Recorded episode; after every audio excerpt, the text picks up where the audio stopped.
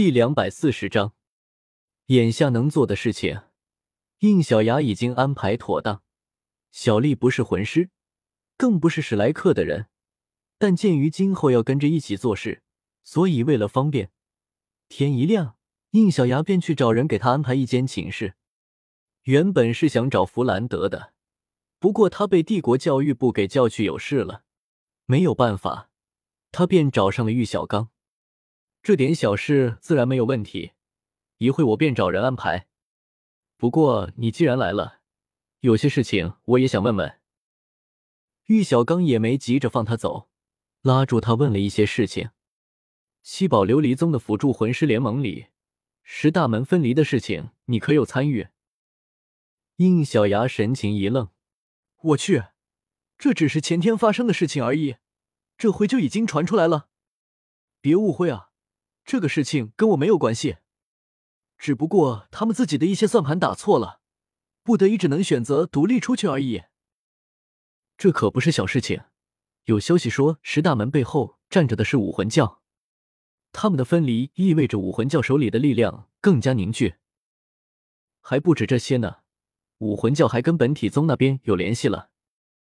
如果本体宗那里真的拿了武魂交给的窦凯，那就算这两者没有缔结更深的关系，但也至少不再是敌对的立场。听了这话，玉小刚表情有些凝重。看来这次武魂盛会，史莱克要面临的问题不少。这个问题，西宝琉璃宗的宗主也说过，估计不只是他们，上三宗都会面临这个问题。提到上三宗，玉小刚的神色便是有些不自然。毕竟他也是上三宗之一的蓝电霸王龙宗门出生的。你那边还要多久回来？就带奥斯加过去一下，除此之外，再交代点私事，最多两三天就会回来。好，你这次回来之后，我们便一起出去，把他们几个魂灵的事情搞定。嗯，正好，我这边也要带唐舞和洛普普去把魂环的事情也解决了。不过苏启龙那边，他那边反正也不愿意参与，正好给了我们借口。毕竟他这个情况太复杂了。其实弗兰德在知道他的事情之后，是想安排人日夜监视他的，但被我压下来了。怎么，院长那边态度有变化？玉小刚摇了摇头，也不是，毕竟培养这么多的感情摆在这里，但他毕竟是医院之长。必须得考虑到其他学员的安全，所以我能明白他的担忧。只不过，你我都知道，苏启龙那个情况，越是表现的端倪，反而会越容易让他察觉到自己的真身。所以我还是认为一如既往的好。这个应小牙赞同，虽然说不上是百分百安全，但是苏启龙只要不对自己产生疑惑，就基本不会往坏的方向走。所以说，现在就只能让他顺其自然，不去逼迫他，更不给他什么压力。万幸的是，噬魔龙的能力实在是特殊，他的泥态就算是封号斗罗也不会察觉出什么不对的地方。不然，光是武魂盛会那严格的体检就会出问题。想到这个，应小牙便提出了一个疑问：说起来，我有问题来着。武魂盛会不是说只能二十岁以下人参加吗？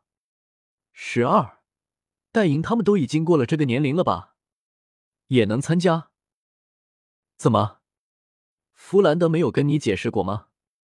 武魂盛会有两个赛区，个人赛要求十六岁以上，二十岁以下，而团队赛，一个队伍里最多可以用三个年龄在二十岁以上、二十五岁以下。嗯，真的吗？应小牙摸了摸下巴，如果是这样的话，那到时候岂不是可以让光太郎和陈茂也参加？毕竟他们两个的身体就是源自骑士力量本身。设定上，他们在被改造成骑士的时候，年龄也没有超过二十五岁。似乎是看出应小牙的想法，玉小刚当场就泼了冷水：“你似乎误会什么事情。”你的假面骑士队伍不能参加团队赛啊？为什么？因为包括你们在内，这次出了不少特殊组别的队伍，毕竟魂导七队，还有你有提到的斗凯队，这些都因为战斗模式的不统一，所以不好评比战力，因此就人为的避免了混乱的团战。说到这里，玉小刚的语气也有些责备起来。虽然很多事情都是弗兰德那边帮你处理的，但你自己也要了解一些事情的详情才是。现在你毕竟是一群孩子的引导者，这个是你的责任。应小牙尴尬的挠了挠头，大师教训的事，我以后会注意的。那什么时候走？空间移动的道具还没有恢复使用呢。大概还得再等小半天。那去见见十二吧，星座使徒的事情，他跟我交代了。那几个被他选上成为星使的学员，我也都见过了。说到这里，他的神情有些古怪。作为我肯定是支持这件事情的。不过你确定你给他的那个什么星使开关没有啥奇怪的地方？应小牙满头的问号。这个能有什么问题？当中有一个我还用过呢。啊，好吧，总之你去见见他吧。你不在这几天，这小子都没睡过好觉，从来都没有看他这么兴奋过。好，那我这就去找他。告别了玉小刚，应小牙正准备去找十二，却不想在门口被人给拦下来了。中途回来就没有想过来找一下我吗？苏璇的语气里充满了明显的不满。哎呦，这不是忙吗？应小牙赶忙赔了笑脸，我有准备在走之前去跟你打个招呼的。苏璇哼了一口气，嘟着嘴从背包里取出一份文件递了过来。喏，这个是院长出去之前让我转交给你的。应小牙拿来一看，果然是之前在世界树那里的遇难者名单以及信息资料。原来是这个，太好了，这下我就可以给林奇增添新的力量了。哼你挺高兴的吗？谢谢玄姐哈。应小牙立刻摆出一副讨好的模样。得了吧你！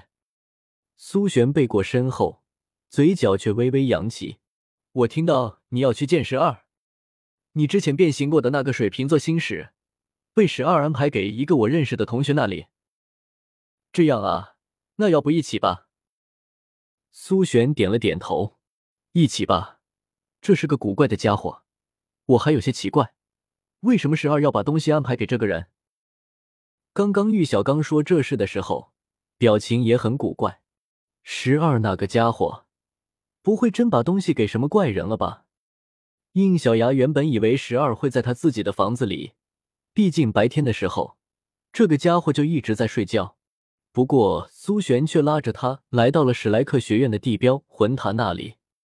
说起这个魂塔，应小牙一直都很好奇。在他所知道的斗罗时间线里，可并没有这么一个可以帮助魂师淬炼修为的地方。而且现在发现，它居然对魂灵拥有者更有用。苏璇在得到魂灵之后，经过魂塔了淬炼之后，不仅融合度提高，竟然光神蝶的能力和自己的修为上升速度都比之前更强了。应小牙虽然好奇。但是他从来没有进来过，因为他不是魂师，实在是找不到过来这里的理由。当然，最主要的还是因为小曼从来没有说过魂塔有什么需要值得注意的地方。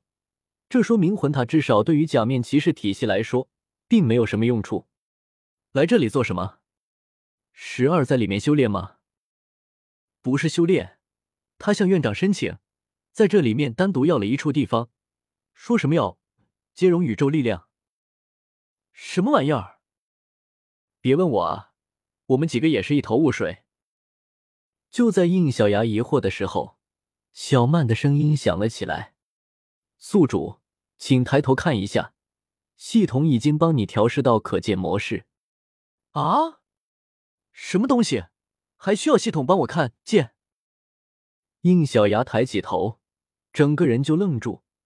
原本应该什么都没有的天空，此时竟然隐隐出现一片星辰，而就在这片星辰里面，有着一圈黄金色的光环。此时在光环上，竟然静静的漂浮着水瓶座的星座图，而在光环的外围，还零零散散的分布着五六个小星座的星座图。我去，他到底做了什么？读修真英格兰，请记好本站的地址：w w w. 点 f e i s u w x. 点 o r g。